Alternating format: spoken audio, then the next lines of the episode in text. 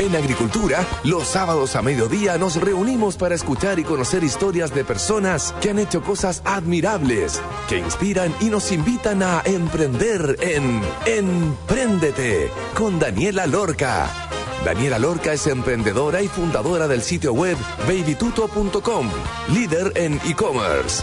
Empréndete es una presentación de Ingeniería Comercial de la Universidad Diego Portales y Entel Empresas. Tu negocio no está solo. Hola a todos los auditores de Radio Emprendete. Hoy día quedan súper invitados a escuchar el programa de hoy. Estaremos entrevistando a Gustavo Morandel, fundador de El Telón, que después migró a Zapping. Así que quédense súper invitados para entender cómo logró que pudiéramos ver televisión con tremendos canales, más de 80 canales disponibles internacionales y locales desde nuestros dispositivos a través de una suscripción sin tener que estar conectado a ningún cable físico. Así que quédense, está muy entretenida la entrevista de hoy. Esto es Emprendete, con el gentil auspicio de Entel y de Ingeniería Comercial de la UDP.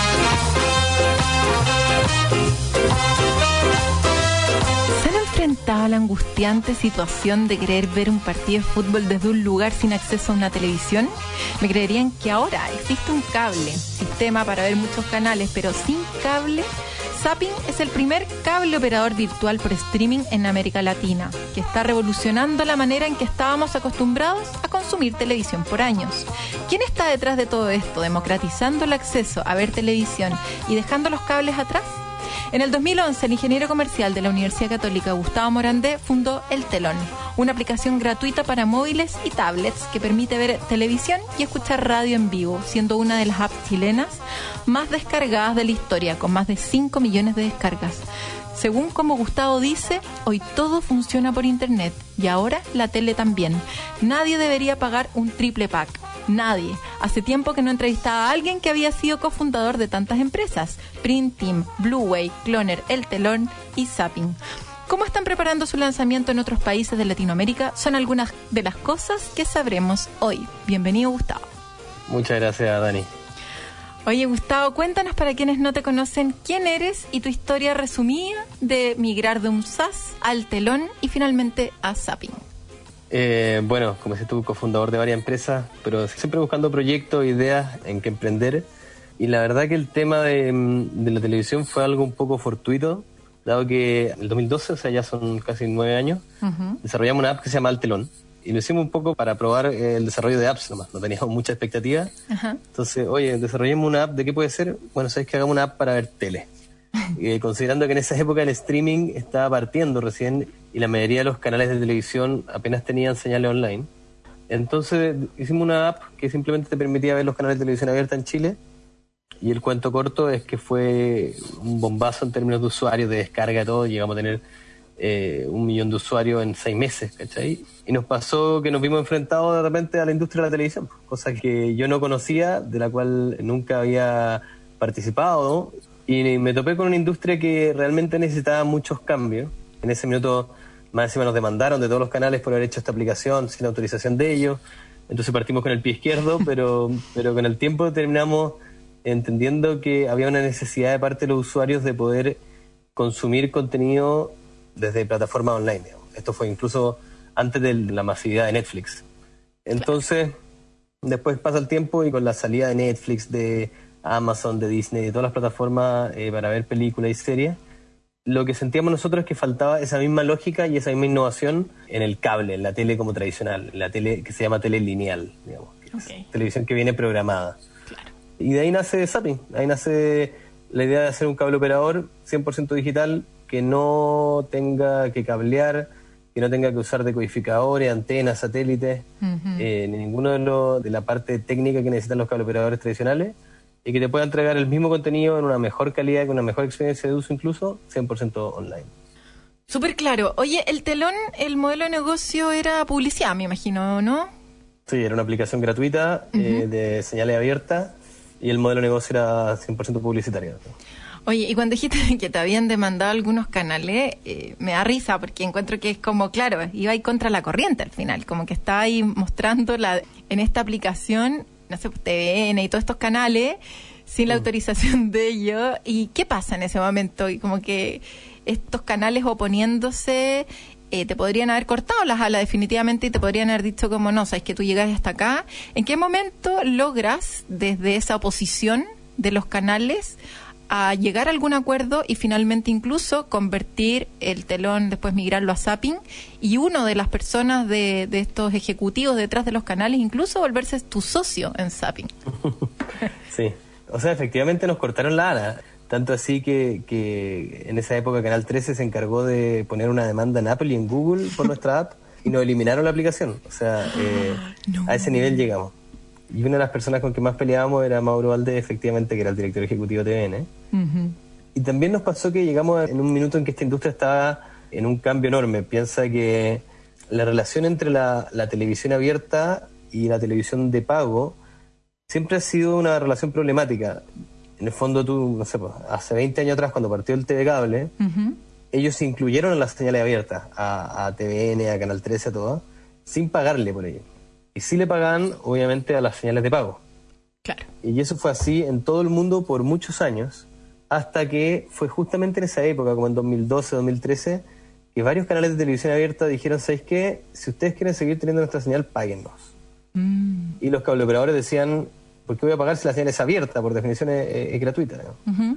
Y TVN demandó a BTR en una demanda que fue bien famosa en 2011 y la lideró Mauro Valdés por cientos de millones de dólares, por todos los años que no le había pagado hacia atrás y todo el perjuicio, etcétera.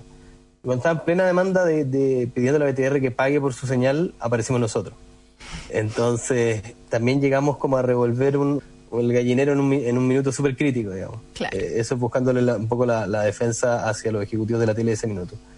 Después eso se reguló con el tema de las señales digitales y las señales HD, dado que eh, finalmente quedó en que, ok, las señales SD son, son gratuitas y siguen siendo abiertas, pero las HD son las señales nuevas. Si las quieren tener, paguen. Ah, y, por eso es que DirecTV por mucho tiempo no tenía los canales abiertos en HD hasta que finalmente, bueno, dijo, tengo, lo voy a pagar. Claro. Entonces, Nada, y de eso eh, es un tema de, insistencia. Yo creo que la gente de TVN y mismo Mauro y todo se reía de la cantidad de veces que yo seguía apareciendo en el canal porque, oye, pero de verdad, hagamos algo, ¿cachai? Haciendo reuniones con otro ejecutivo y con otro. Además, es una industria donde los ejecutivos rotan y cambian permanentemente. Entonces, te mm. juntabas con un director ejecutivo, avanzaba un montón y al año ya no estaba, ya había un equipo nuevo. Y al año eso tampoco estaba, como que nadie dura más de creo que el récord puede ser dos años, digamos, que dure los gerentes y la directiva en un canal de televisión. Entonces, seguimos insistiendo, insistiendo, insistiendo, hasta que logramos firmar los primeros contratos. Y son obviamente, el, fuimos el primer contrato que firmó alguna un cable operador digital con un canal de televisión en América Latina, de todas maneras. Que en el fondo era el permiso para poder mostrar su señal. Lo que buscamos nosotros es que nos firmen el mismo contrato que le firman a un cable operador. A un cable operador. Es un, no es un permiso, digamos, es una un contrato de distribución de señal. De distribución de señal. La señal es tuya, eh, yo la quiero distribuir a través de mi plataforma. Claro. Y, conseguir los canales abiertos fue un, tema que, ok, nos costó, pero, pero lo conseguimos. Pero lo más, lo más difícil fue los canales de cable. Mm. Fox nos firmara eso, que Discovery, que Disney, que nunca en la historia habían pasado su señal a una empresa que no fuera un cable operador tradicional. Entonces llegamos nosotros sin licencia de cable operador, sin estar regulados por la Subtel, sin decodificadores, sin antena, eh, pidiéndole quiero tu señal para darla por streaming. Y ese fue el desafío más grande, efectivamente. Oye, qué buena. ¿Cuántos canales tienen actualmente publicados? Hoy día son 120, por ahí de ese orden. 120 canales. ¿Y algún canal que tú digas, todavía no lo logro? He tratado, he tratado, he tratado y no hay caso. Mire, ya al principio. ya está ahí como digamos, para nosotros, cuando lanzamos hace dos años atrás, lanzamos sin eh, las señales del grupo Disney, que son los canales infantiles, pero también ESPN, que es de Disney. Entonces, lanzarlo sin ESPN nos costaba mucho venderlo. Después, finalmente, como nuestro granito fue, ya cerramos acuerdo con ESPN, lo tenemos adentro. Eh, y hoy día creo que lo único que nos falta en términos de contenido son HBO, mm. pero no es un tema de que no nos quieran vender, digamos, es un tema de que si queremos eh, mantener el precio que, tenemos hoy día no lo podemos incluir, ¿no? Entonces es un tema de precio más que de que de, que no nos quieran comercializar la señal por ah, ser okay. el original, digamos. Pero también siento que creo que ya la oferta está recontra completa, o sea, tenemos un montón de señales infantiles, un montón de señales de deporte, de películas, de series internacionales. No veo ya que creo que la etapa de, de conseguir canales ya la cumplimos Hoy día estamos en, la parte de, innovación tecnológica, de internacionalización, de crecimiento, pero de señales ya están conformes. No, vemos grandes necesidades, digamos. Oye, ¿cuántos usuarios activos tienen mensualmente? Estamos hablando acerca de Zapping ahora, estamos como... Sí, sí, claro, sí, sí, sí, el telón hoy día no... El telón existe todavía, pero, pero, ya no, ya quedó en un stand-by. Claro, el telón ya está como ahí, pero todo el enfoque está en Zapping. ¿Y Zapping funciona como una suscripción mensual? Yo me suscribo a tener derecho a ver esta tele sin tener que pagar un cable operador, sino que como bien parecido a, Netflix en el fondo, como me suscribo. Sí, total. Siete días de prueba gratis. Claro. Y se suscribe con la tarjeta de crédito. Ajá. Y un poco la lógica detrás ¿Sí? es que la gente en sus casas y el único contrato fijo que tú tengas sea de internet, digamos. Claro. Y después tú contra ti y descontrates y te muevas entre todas las aplicaciones que quieras, digamos. Si, sí. si querés tener zapping, si querés cortarlo porque el verano te va a ir o no, no tengo idea porque te va a llevar contigo si queréis tener Disney, si queréis tener Amazon o, Netflix, y porque estrenaron la película que te gusta acá y allá, y un poco esa es la flexibilidad de, los servicios online. Entonces, no tiene mucho sentido pagar mensualmente un contrato fijo con un servicio de cable amarrado con decodificadores, con antenas, y si podéis manejarlo 100% online y te vais de viaje y lleváis el cable contigo, y, si lo queréis cortar, lo cortáis, y en el fondo te das esa libertad. No, buenísimo. Oye, más o menos cuántos usuarios activos tienen mensualmente en Zapping? Mira, no podemos, no damos datos de suscriptores ah, públicamente. Pero es harto. Pero, sobre decenas de miles, digamos. Mm. Vamos a estar hablando en el segundo bloque acerca de la internacionalización. Pero antes de irnos a la pausa, me gustaría preguntarte sobre esos acuerdos que comentaste que fueron eh, de repente medio increíbles igual de lograr con canales internacionales con un tremendo prestigio, con un montón de años de cambiar el switch y decir, ya, pues, sí, distribuya mi señal. ¿Ese acuerdo lo hacías tú directamente? ¿Tenía que viajar eh, en esa época, conocer a las personas directivas de ahí? ¿Cómo fue el proceso de negociación? Sí, implicó harto viaje. Lo que es clave también son las ferias. Mm. Fuimos a Cannes, donde se juntan, hay una feria, gran feria de televisión, eh, a otra feria en Colombia, en Miami, y ahí están todos los ejecutivos. Entonces es una instancia para poder conocerlos y, ver a varios juntos sin tener que viajar país por país. También contraté a una persona que, tenía harta experiencia en este tema, que me ayudó en esa negociación, pero sí, harto viaje y negociar con gente de afuera. Generalmente igual todas estas señales tienen una representación para América Latina que está o en Argentina o en México o en Miami y hay que dar con esa persona y convencerlos. Nosotros terminamos convenciéndolos porque si bien muchos muchos otros también estaban intentando, nosotros los terminamos convenciendo con la tecnología, porque la verdad que ellos decían constantemente que no a un montón de plataformas que no daban con, los mm, con los estándares de seguridad para, para que no pirateen las señales, que no tenían ninguna propuesta desde el punto de vista tecnológico distinta o novedosa. Y yo creo que por ahí los terminamos convenciendo cuando veían nuestra app, cuando veían cómo funcionaba, la velocidad que carga y todo, decían como, eh, ¿de dónde salió esto? ¿cachai? Esto es distinto, es nuevo, me, gusta. Y por ahí, eso fue la clave y, mucho viaje, negociación larga, paciencia, mm. Mm. conocer gente que te presenten y hasta que los logramos. Bueno, vamos a estar hablando acerca de la tecnología y del proceso de internacionalización entonces en el siguiente bloque. Vamos a ir a una pausa, pero antes de ir a una pausa les voy a contar que estudia Ingeniería Comercial en la UDP. La carrera cuenta con una malla que plantea un modelo de aprendizaje a través de la experiencia, amplias redes internacionales y cumplimiento de proyectos reales y autogestión de negocios. Para más información, ingresa a admisión.udp.cl. Y tu negocio no está solo cuando cuenta con la velocidad que necesita. Y para esa velocidad, Entel Empresas cuenta con su plan Internet Fibra de 400 megas para que puedas trabajar rápida y tranquilamente. Aprovecha un 40% de descuento por 12 meses pagando solo 12.940 pesos mensuales masiva. Contrata hoy y en tres simples pasos ingresando en entel.cl slash empresas. Vamos a escuchar entonces una canción. Vamos a escuchar The Revolution Will Not Be Televised de Gil Scott Heron.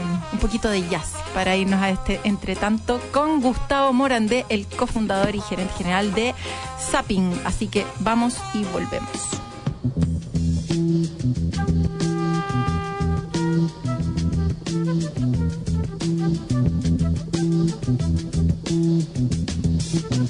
You will not be able to stay home, brother. You will not be able to plug in, turn on, and cop out. You will not be able to lose yourself on Skag and skip out for beer during commercials because the revolution will not be televised. The revolution will not be televised. The revolution will not be brought to you by Xerox in four parts without commercial interruptions. The revolution will not show you pictures of Nixon blowing a bugle and leading a charge by John Mitchell, General Abrams, and Spyro Agnew to eat hog maws confiscated from a Harlem sanctuary. The revolution will not be televised. The revolution will not be brought to you by the Schaefer Award Theater and will not star Natalie Woods and Steve McQueen or Bullwinkle and Julia. The revolution will not give your mouth sex appeal. The revolution will not get rid of the nubs. The revolution will not make you look five pounds thinner because the revolution will not be televised, brother. There will be no pictures of you and Willie Mae pushing that shopping cart down the block on the dead run or trying to slide that color TV into a stolen ambulance. NBC will not be able to predict the winner at 8.32 on report from 29 districts. The revolution will not be televised. There will be no pictures of pigs shooting down brothers on the instant replay. There will be no pictures of pigs shooting down brothers on the instant replay. There will be no pictures of Whitney Young being run out of Harlem on a rail with a brand new process. There will be no slow motion or still lights of Roy Wilkins strolling through Watts in a red, black, and green liberation jumpsuit that he has been saving for just the proper occasion.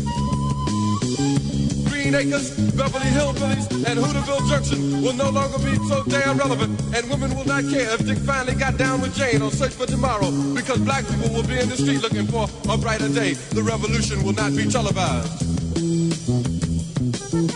There will be no highlights on the 11 o'clock news and no pictures of Harry R. Women Liberationists and Jackie Onassis blowing her nose. The theme song will not be written by Jim Webb or Francis Scott Keys, nor sung by Glenn Campbell, Tom Jones, Johnny Cash, Engelbert Humperdinck, or The Rare Earth. The revolution will not be televised. The revolution will not be right back after a message about a white tornado, white lightning, or white people. You will not have to worry about a dove in your bedroom, the tiger in your tank, or the giant in your toilet bowl. The revolution will not go better with Coke. The revolution will not fight germs that may cause bad breath. The revolution will put you in the driver's seat. The revolution will not be televised, will not be televised, will not be televised, will not be televised. The revolution will be no rerun, brothers. The revolution will be live.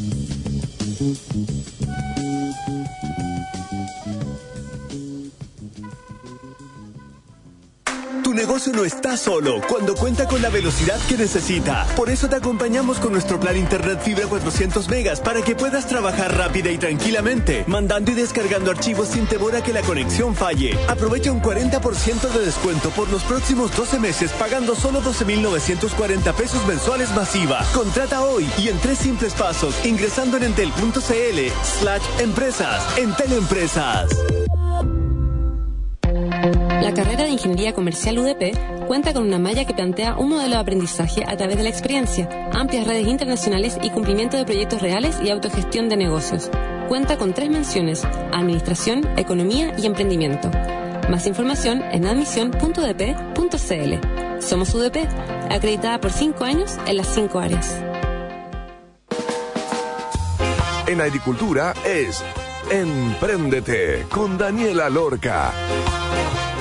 Ya estamos de vuelta entonces con Gustavo Morandé, el cofundador y el gerente general de Zapping. Oye, estaba ahí Gustavo comentando en el primer bloque, en el fondo, que tu gran clave del éxito para poder lograr negociar y distribuir la señal de estos grandes canales y así dar una amplia variedad en tu oferta y que la gente realmente se entusiasme de suscribirse a esto para ver un montón de canales sin depender nunca más de este otro cable anticuado de que la tecnología fue el gran diferenciador, que cuando dijeron, ¿sabes que Esto carga rápido, es rico, me imagino una buena interfaz, se ve todo bien, es diferente a los cientos de otros zappings que pueden haber estado dando vuelta por ahí. ¿Qué es lo que hicieron distinto? Porque tú en el fondo eres ingeniero comercial, no eres ingeniero computación o algo que tú digáis, realmente esta era mi mayor habilidad. ¿Cómo lograste llegar a, a posicionar tan bien el desarrollo tecnológico dentro de Zapping? Yo creo que ahí la, experiencia de lo que traíamos del telón fue la clave, obviamente. Veníamos haciendo streaming desde que partió el streaming, entonces creo que entendíamos de forma súper profunda cómo funciona Y también que desde el principio del telón nosotros tomamos siempre la filosofía de, de desarrollar todo de cero, digamos. Nacho, que es el cofundador, que sí es el, desarrollador, es como de, la escuela de, que no puedo tener un, autito juguete si no lo desarmo y entiendo cómo funciona. Eh, y eso creo que el, el espíritu que detrás del desarrollo nuestro. En el fondo, no simplemente llegamos y hicimos las aplicaciones de iPhone y de Android con un player para que funcionara, sino que decir, ya, pero ¿por qué el player reproduce el streaming de forma que lo reproduce? Mm. Eh, ¿Cómo funciona un player? ¿Por qué no hacemos un player nosotros? ¿cachai? Claro. Eh, desarmémoslo, eh, partamos de cero, como que bien, desarrollo bien de la base. Entendamos cómo reproduce video un iPhone, cómo reproduce video un Android, y de esa forma logremos una experiencia distinta. Y todo ese aprendizaje que lo hicimos en el telón, sí. creo que el, error que cometimos de, mm, en el telón en su minuto fue que el telón funcionaba muy bien en su inicio y después le empezamos a agregar una serie de funcionalidades, funcionalidades, eh, logueate con Facebook, no sé qué, agrega tu canal favorito y, y, al final toda la innovación que habíamos hecho del player que cargaba muy rápido ¿Sí? Dejaba de ser relevante porque ya no cargaba rápido porque tenía que hacer un montón de interacciones para poder llegar a ver algo. Entonces en un minuto de, locura fue como, ¿qué pasaría si, si agarramos el telón y le, sacamos todo mm. y dejamos solo el player? Lo más simple posible. que teníamos, digamos. Claro. Y cuando yo abro la app empieza a reproducir video. Claro. Hacia full screen. Y que cuando yo le haga así swipe hacia el lado, igual como cuando vi foto en el celular, yo cambié, cambié el canal. Y cuando hicimos ese prototipo, quedamos locos, dijimos, y este fue el prototipo de Sapin. Claro. Entonces dijimos, es una app sin, sin, nada, sin menú, sin nada. Mm, mm. Que es en el fondo la experiencia que tú tenías cuando prendes la tele en tu casa. Sí. Yo prendo la tele y, cuando la prendo no hay un menú. No. Yo parto viendo el último canal que vi nomás. Sí. Y si quiero cambiar, tengo un botón que dice Channel Up, Channel Down. Exacto. Entonces, cuando hicimos ese prototipo fue como, wow, esto es distinto, esto es tele en el teléfono, ¿cachai? Algo que no se había hecho nunca antes. Y además tiene la gracia de, de poder plantearse como un buen servicio complementario a Netflix y, otras plataformas de ese tipo, que parten por, un, por una, una pantalla donde hay 12.000 carátulas distintos con distintos títulos mm. recomendados, categorías, mm. que al final te genera como una especie de estrés de qué ver, que te termina haciendo que, que a veces pasáis más tiempo eligiendo qué ver de lo que pasáis realmente viendo. Y creo que Zapping al final se para al lado con una postura distinta. Es como, préndelo, abre la app y estáis viendo tele nomás. Sí. Si te gusta bien y si no cambia y busca otra cosa. Entonces, te da como un descanso y un alivio y una instancia de consumo distinta a Netflix y a Amazon y lo otro. Entonces, se puede plantear bien como un complemento más que una competencia. De todas maneras, así lo interpreté cuando estaba buscando eh, información de que es un complemento más que una competencia, porque en el fondo la tele te entrega Mm. te entrega la información. Tú, claro, te cambié de canal. Es como push. Es que exacto, exactamente. Entonces, claro, y en Netflix pasa eso. De repente uno está 30 minutos y dices que no te pusiste de acuerdo en la película y es como que estrés, sabes que chao, ya son las 10, quiero dormir. como que es demasiado estresante, justamente. Y eso es lo rico que todavía tiene la tele, pero mm, y bacán en el fondo que sean como buenos canales para tener contenido de calidad desde los dispositivos. Hablemos ahora acerca de los inversionistas. Hiciste levantamiento de capital, tenía inversionistas importantes detrás de Zapping, completamente involucrados y entendidos en la industria televisiva. Mm. Varios de los auditores que nos escuchan siempre se preguntan como, ¿en qué momento tengo que levantar capital? ¿Por qué tengo que levantar capital? ¿Qué recomendaciones les puedes hacer los auditores que sueñan probablemente con llegar a su potencial proveedor, cliente o competencia incluso, para lograr su soporte y finalmente terminar financiando un proyecto en el que el principal objetivo era la tecnología más rica para que la experiencia sea buena. Netflix no se cae, Zapping no se puede caer. Me gustó eso. ¿Cómo termina siendo? ¿Qué recomendaciones tú le podrías dar a todas estas personas que nos están escuchando? Que lograste finalmente de una pelea lograr terminar eh, convenciéndolo y ahora siendo parte de tu, de tu grupo directivo importante y uno de los inversionistas clave, me imagino, dentro del proceso de Zapping. Sí, mira, la, la verdad que, bueno, obviamente el, como si yo tuviera que, decirte el camino lógico de buscar inversionistas y el camino perfectamente recomendado probablemente no es el mismo que tuve yo, digamos. Eh, uno va construyendo esto y tomando las oportunidades que le van saliendo al paso y quizás mirándola hoy día hacia atrás, eh, muchas cosas no la, no la haría de la misma forma, digamos. Pero se te van dando nomás. Eh, en nuestro caso, nosotros tenemos los mismos inversionistas desde el telón porque lo que hicimos fue convertir la empresa en Zapping. Entonces, mm. Traemos inversionistas desde hace nueve años atrás en la empresa. Y en su minuto con el telón, a mí siempre me preguntan, eh, como gente que está partiendo, cómo convencer o qué hacer para meter fondos de inversión. Y lo que convence a los fondos de inversión son las métricas, y eso me imagino que tú también eh, lo conocías en Vivituto, digamos, pero son métricas nomás. Agárrate de una métrica muy buena que tengáis que muestre crecimiento y avance permanente Mm. y, que, y que muestre que además va a seguir creciendo hacia el futuro y cualquier inversionista se le van a afilar los dientes, digamos. En el caso del telón era obvio, era la cantidad de usuarios, era, era brutal, ¿cachai? Teníamos 6.000 usuarios nuevos todos los días sin hacer nada, sin hacer marketing. Entonces, eh, Nazca, que era un fondo que estaba partiendo, invirtió en nosotros, que también está en tu empresa, creo. Ay, sí. Eh, sí, po. Mira. Nazca invirtió en nosotros el- al principio. Eso es un punto. hoy. Esa es otra entrevista. Claro. no, no vamos a hablar. otro, tema, otro Ese tema de otro tema. conversación. Sí, dale. Eh, ellos fueron los primeros a invertir en el telón y después, en su minuto, cuando cambiamos a Zapping, sumamos a Guaira también, sumamos a, a Chile Ventures, varios fondos. Bueno. En la primera vuelta de Zapping, como eh, lamentablemente era una empresa que necesitaba mucho capital desde el inicio, estos contratos con los proveedores de contenido son muy caros Mm, y el desarrollo tecnológico también. claro. nosotros nos pusimos una meta con eso que era validarlo y ver, que- o sea, de hecho, y levantamos esa ronda sin tener los contratos con los canales. Eh, en el fondo yo les dije, necesito la plata y yo sé que los voy a conseguir esos contratos.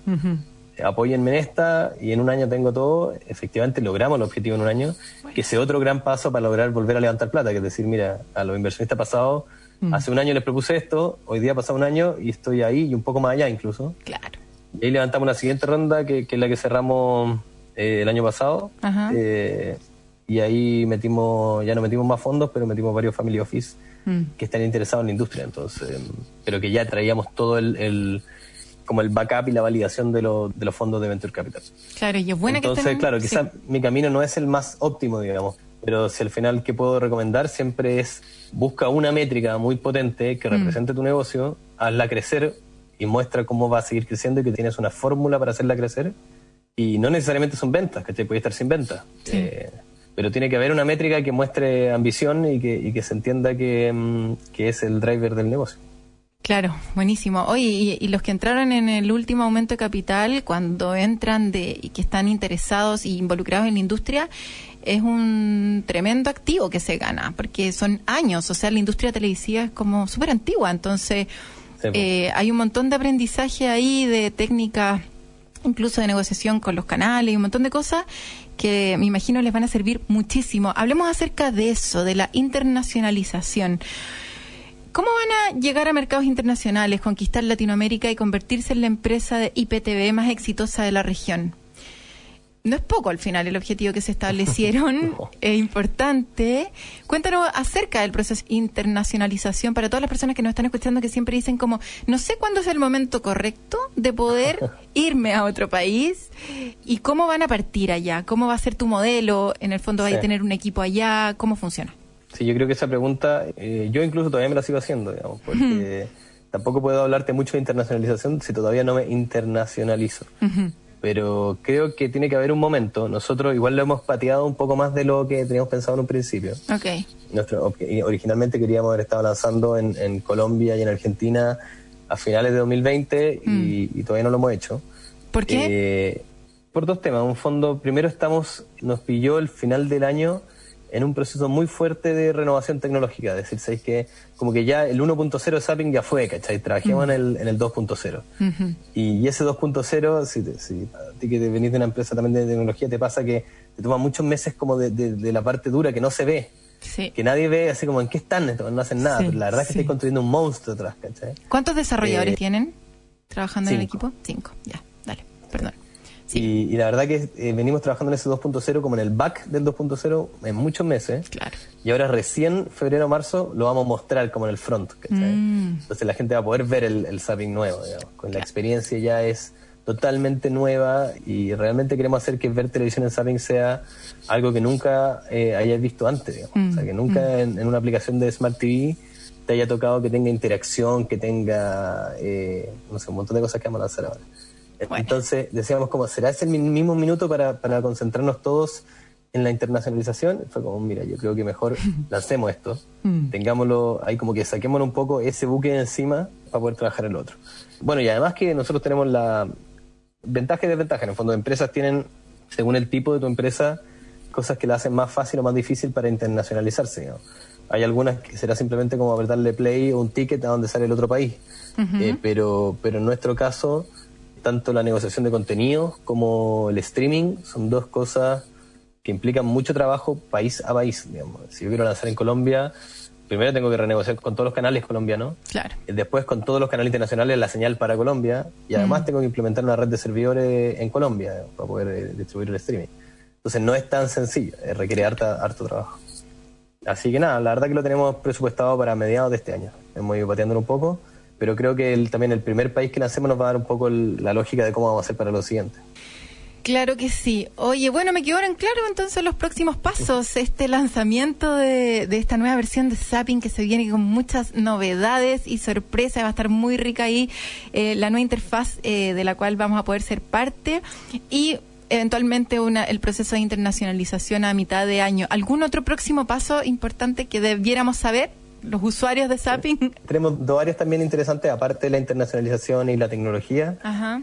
Bueno, el marketing ha sido también muy potente en, en- en- desde mediados del año pasado. No sé si viste el spot que hicimos. Sí, genial. Eh, y estamos. Grabado por ustedes una- mismos. sí, pues, construyendo un área de marketing muy que está haciendo muchas cosas muy interesantes y ahí también se vienen hartas sorpresas. Así que lo invito a seguirnos en redes sociales también. sí. eh, Saben Chile. Y por otro lado, eh, en contenidos también. Eh, empezamos a desarrollar los canales propios. Ujú. Tenemos eh, estos canales de, de música se llama Sapping Music, que partieron como un poco un experimento de programar videoclips en, en distintos canales dentro de Sapping y agarraron tanto vuelo que hoy día ya armamos el área, vamos a lanzar un montón de contenido original, programas, un montón de contenido relacionado a la música para tener nuestros propios canales. Estamos explorando otros bueno. canales originales y creo que también en contenido vamos a tener hartas novedades en el primer semestre este año. Pero así como una especie de MTV en esa Sí, época. sí. Exactamente. Es como en MTV en la época que MTV era bueno. Claro, en esa época que era bueno. De and Eh, entonces sí, tenemos eh, 10 señales de música, una de, de música de rock, otra indie, otra pop, otra eh, música chilena, otra de K-pop.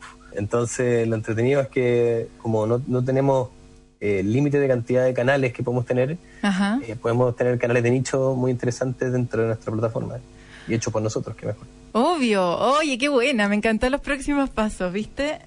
Eh, yo pensaba que era solamente estar en otros países. Digo solamente, como si sonara muy fácil Claro, abrir otro país, ¿cachai? Y lanzar, No, no. lanz- lanzar una nueva interfaz. Así que, oye, súper entretenido. Te deseo mucha suerte. Te veo muy motivado, muy involucrado en lo que estás haciendo. Eh, encuentro que están en un muy buen camino. Filete todo, es como bien rockero y bien panqueta lo que están logrando, eh, Sí, pues, porque fueron como bien contra todo lo que estábamos acostumbrados, así que súper visionario. Te agradezco el tiempo y recuérdanos por favor tu página web y eh, Instagram y todos los, los- los medios ahí donde te gustaría que te siguieran. Eso. Eh, la primera invitación, obviamente, a que prueben Zapping. Para eso pueden entrar a zapping.com y tienen 7 días de prueba gratis con su tarjeta de crédito. Eh, pruébenlo. La verdad que siempre que la gente me dice, ya, pero funciona bien la tele por internet, o sí o no, o se va a ver bien en mi Smart TV, mira, es que pruébalo, es gratis. Y te vas a dar cuenta que funciona bien. Hoy día tenemos aplicaciones disponibles, obviamente en los teléfonos, en el computador, pero también en Roku, en Apple TV, en Chromecast, en Sony, en Philips, en LG, en eh, Samsung. Entonces, la mayoría de los dispositivos son compatibles. Ujú, Y nada, así que la invitación es a probarlo en zapping.com. ujú. Y después, no, también, eh, por lo que te decía, para nosotros el tema de marketing, imagen de marca, hemos trabajado muchísimo en eso. Creemos mucho en el valor de la marca, como decís tú, en la marca rockera, panqueta, eh, cercana a la gente, eh, todo lo que es servicio al cliente también tenemos una actitud, una oportunidad de diferenciarnos mucho en una industria que el servicio al cliente es muy mala. Sí, no existía. Entonces, claro, no existe. O sea, Mm. anda que tenga un problema con Movistar Play, Claro. ¿quién te va a atender? Claro. Entonces, eh, le damos mucho énfasis a eso. Y en Instagram, y en Twitter, y en Facebook tenemos una comunidad súper activa de gente que nos sigue, que nos comenta. Generamos mucho contenido. Eh, la gente que, que forma nuestro equipo de marketing son Instagramers, ¿cachai? Son gente de, que tienen 300.000 seguidores en sus cuentas. Entonces, Bueno. eh, saben, hablan el lenguaje, entienden y, y nada, entonces estamos ahí a full, así que síganos Zapping Chile Bueno. eh, en Instagram, en Twitter, en Facebook, en todos lados y obviamente a probar el servicio en zapping.com. Oye, y ese video maravilloso que lograron, ¿cómo lo podemos encontrar en YouTube? ¿Buscando? ¿Zapping Buscando video? Zapping... eh, ¿Comercial? Sí, sí Zapping eh, TV, no sé. Zapping no sé la TV. verdad cómo lo buscáis, pero, pero ahí tenemos nuestro canal de YouTube y, y pueden ver también nuestro spot. Eso está súper recomendado también. Oye, muchas Está en la gracias. página web también. Bueno, muchas gracias Gustavo por la entrevista. Te pasaste por tu tiempo, las recomendaciones y toda la historia ahí muy entretenida de El Telón y de finalmente Zapping. Te mando un abrazo y disfruta ahí desde. No, disfruta ahí desde donde Seguiremos estés. acá en las vacaciones. Listo. Ya, un abrazo grande. Gracias. Chao.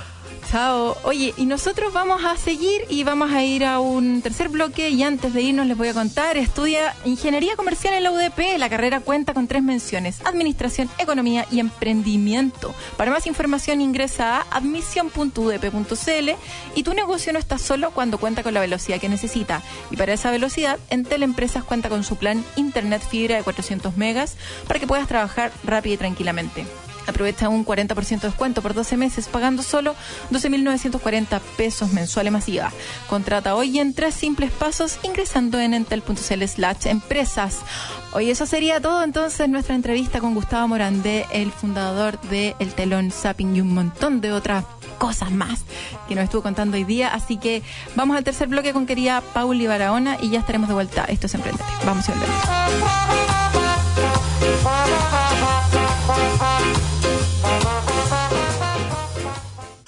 Negocio no está solo cuando cuenta con la velocidad que necesita. Por eso te acompañamos con nuestro plan Internet Fibra 400 megas para que puedas trabajar rápida y tranquilamente, mandando y descargando archivos sin temor a que la conexión falle. Aprovecha un 40% de descuento por los próximos 12 meses pagando solo 12.940 pesos mensuales masiva. Contrata hoy y en tres simples pasos ingresando en entel.cl slash empresas. Entel Empresas. En agricultura es Empréndete con Daniela Lorca. Ya estamos de vuelta entonces en el tercer bloque con nuestra querida Paulina Barahona. ¿Qué tal, Pauli? Hola, querida Dani.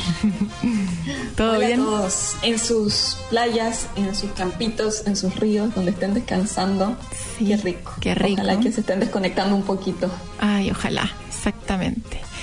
Oye, Pauli, estoy intrigada con esta secuencia. Es como una serie. Em, Sí, sí. Hablamos primero acerca de la introducción a la expectativa metas y, y hoy día vamos a seguir con el tema. Cuéntanos, ¿con qué nos vas a Ajá. sorprender? La semana pasada conversábamos un poco de por qué es importante entender de dónde vienen nuestras metas, cuáles son las necesidades emocionales que están detrás de las metas que nos ponemos.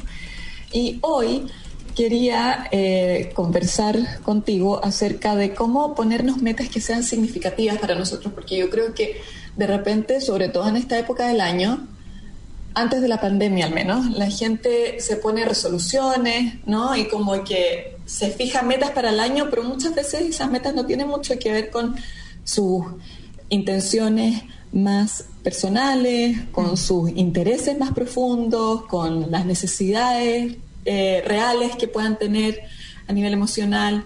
Entonces, quería conversar un poco de cómo volvernos más conscientes de estos temas, para que cuando hagamos resoluciones a comienzo de año o nos pongamos metas con nuestros equipos, que esas metas nos importen, que sean significativas para nosotros. Claro, ya, bacán.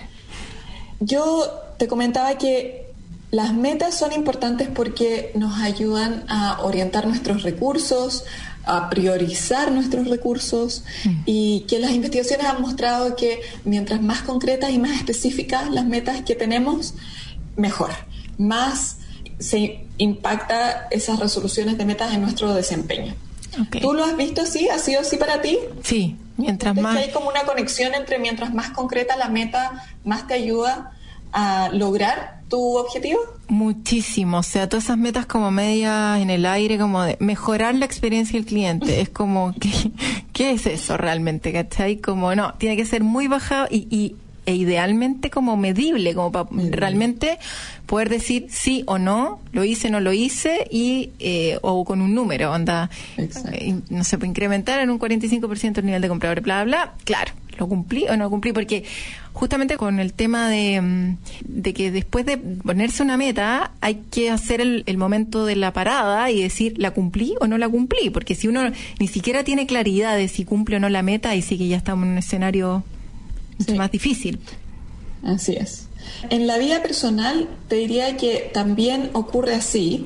A algunas personas no les gusta llevar como metas muy concretas o medibles a la vida personal. Por ejemplo, una vez a la semana voy a salir a caminar con mi pareja.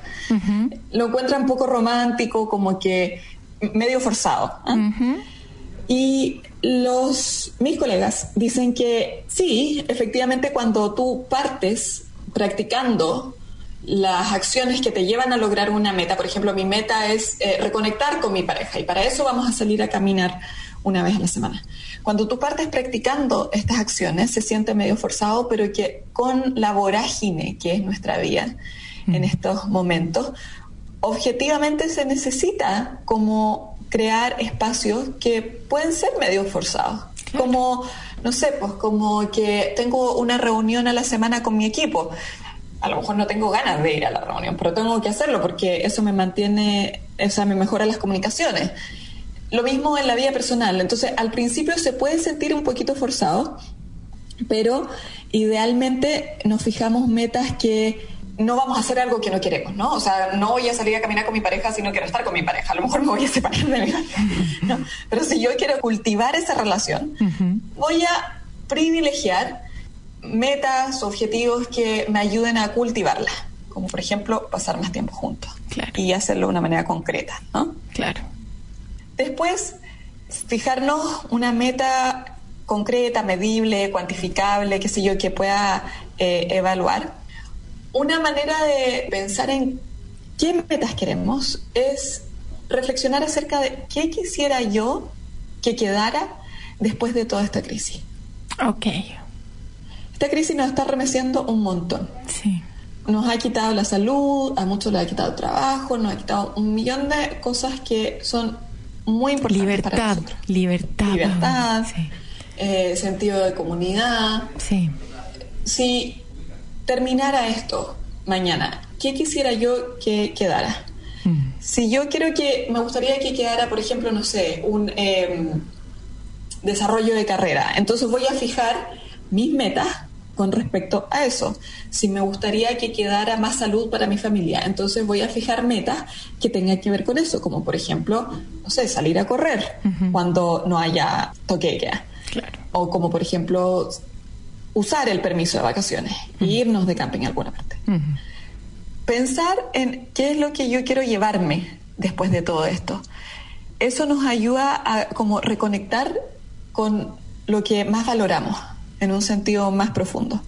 Y idealmente las metas que nos ponemos para el año o en cualquier momento deberían surgir de eso, de nuestros valores más profundos, ¿no? Claro.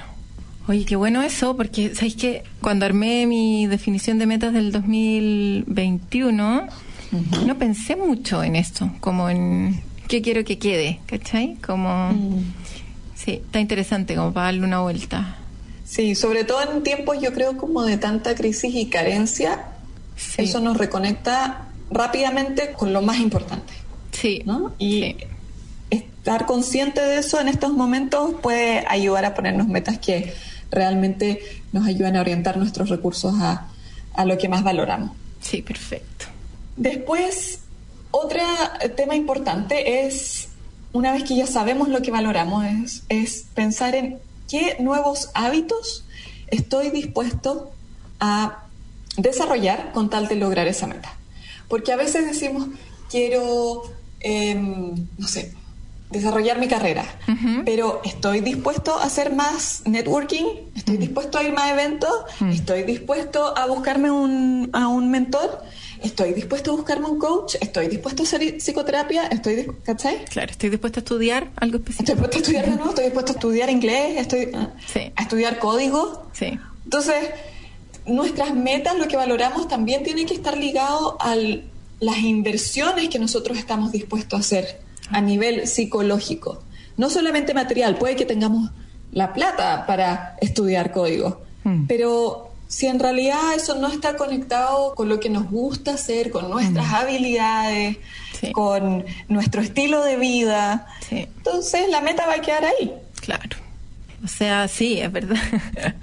Me acuerdo como aprender italiano. ¿Para qué? ¿Ah? De repente metas como bien ilusas, que de repente uno no está dispuesto nomás a hacer ciertas cosas. Que el camino para poder lograrla es algo que atenta contra tu esencia, contra el propósito. Lo mismo con la empresa, que no tiene que ver con el propósito de la empresa, eh, tira para otro lado, eh, desenfoca, no tiene que ver con los valores y eso es, muy importante, es como lo mismo, pues, al final como que no tiene que ver con las habilidades y hay que entender también a qué está uno dispuesto. Hay gente súper aperrada igual que lo logra, que de repente no era hábil para desarrollar, por ejemplo, para escribir código, pero sabéis que es tan obsesionado con lograrlo y porque sabe que es algo, como no sé, por la carrera del futuro, o sea, actual y de mucho tiempo más, lo hacen igual. Y hay gente que es como a duras penas también, ¿cachai? Que es como contra viento y marea, igual lo voy a lograr aunque lo detesto. Me carga despertarme a las 5 de la mañana para tener que correr, pero sé que me hace bien, sé que me hace bien después, ¿cachai? Cosas de ese tipo que igual uno, no todo es tan como fácil, fluido y blandito, sino que hay varias instancias en donde hay harto de esfuerzo y de repente de ir contra algo que uno en el día a día es mejor quedarse durmiendo un ratito más que salir a correr. Totalmente. Ahí cuando empezamos a pensar en las acciones que tenemos que eh, realizar para poder lograr nuestras metas, como por ejemplo, no sé, levantarnos a las 5 de la mañana para poder tener más salud, salir a correr, qué sé yo, antes de ir a trabajar. Tenemos que, sirve pensar en nuestras habilidades, para que somos buenos. Sirve pensar también en nuestras rutinas. Hay momentos del día en que estamos más dispuestos a realizar esas acciones que en otros. Por ejemplo, no sé, yo soy una persona de mañana, no puedo hacer ejercicio en la tarde. Entonces, si yo quiero hacer ejercicio, tengo que ponerlo en mi agenda como lo primero que hago en el día y después hacer todo lo demás. Entonces, empezar a conectar nuestras metas, lo que valoramos, lo que queremos lograr con nuestros hábitos, pero de una manera de nuevo como muy concreta, muy personalizada, de acuerdo a de una manera muy realista, ¿no? De una manera muy realista de acuerdo como a nuestra vida al final. Como, esto es lo que me gusta, para esto soy bueno, estas son mis habilidades, estos son mis recursos. Eh, realista, realista con un grado de dificultad con un grado de incomodidad, exacto, como para que, para que se muestre ahí el, el, esfuerzo desafiante. Sí, exactamente. Esas son las metas que nos van a ayudar a mejorar nuestra calidad de vida al final o mejorar los resultados de nuestros equipos. Exactamente. Muy bueno, Pauli, como siempre. Oye, muchísimas gracias entonces por la sesión de hoy de Metas Expectativas. Eh, estamos en esta serie. Gracias a ti, pues Dani, muchas gracias a ti y un saludo muy grande para todos por allá. Les mando un abrazo, que se desconecten, que descansen, hay que recargar pilas sí. y ojalá que tengan un buen fin de semana. Muchas gracias, Pauli. Y el verano es una muy buena instancia para hacerlo porque está rico el clima para poder ir a la playa donde sea. Eh, desconectarse un poquito no hace nada de mal. Ayuda muchísimo a ver después la perspectiva más panorámica desde otro punto de vista, eh, no estar tan en el día a día. Así que muy recomendada a la gente, por favor, tómese estas vacaciones. Hay hartos que han dicho, ¿sabéis qué? ¿Para qué me voy a tomar las vacaciones? Si es que en verdad me van a mandar a cuarentena, no voy a poder salir y todo. Pero sabes que la desconexión ayuda igual. Una semanita por lo menos de no estar revisando el mail o de, o de estar contestando o de tener que levantarse tan temprano sirve muchísimo. Muchas gracias, Pauli, como siempre. Nos veremos entonces en la próxima serie de la próxima Nos vemos. Un abrazo. Oye, y a todos los auditores quedan muy invitados, como todas las semanas, a descargar el podcast entrando en radioagricultura.cl. Van a Emprendete y vuelven a descargar el programa de hoy. Nos volvemos a escuchar entonces el próximo sábado. Eso sería todo. Que estén bien. Un abrazo. Chao. En Agricultura fue Empréndete con Daniela Lorca. Historias de personas que han hecho cosas admirables, que inspiran y nos invitan a emprender. Es una presentación de Ingeniería Comercial de la Universidad Diego Portales y Entel Empresas. Tu negocio no está solo.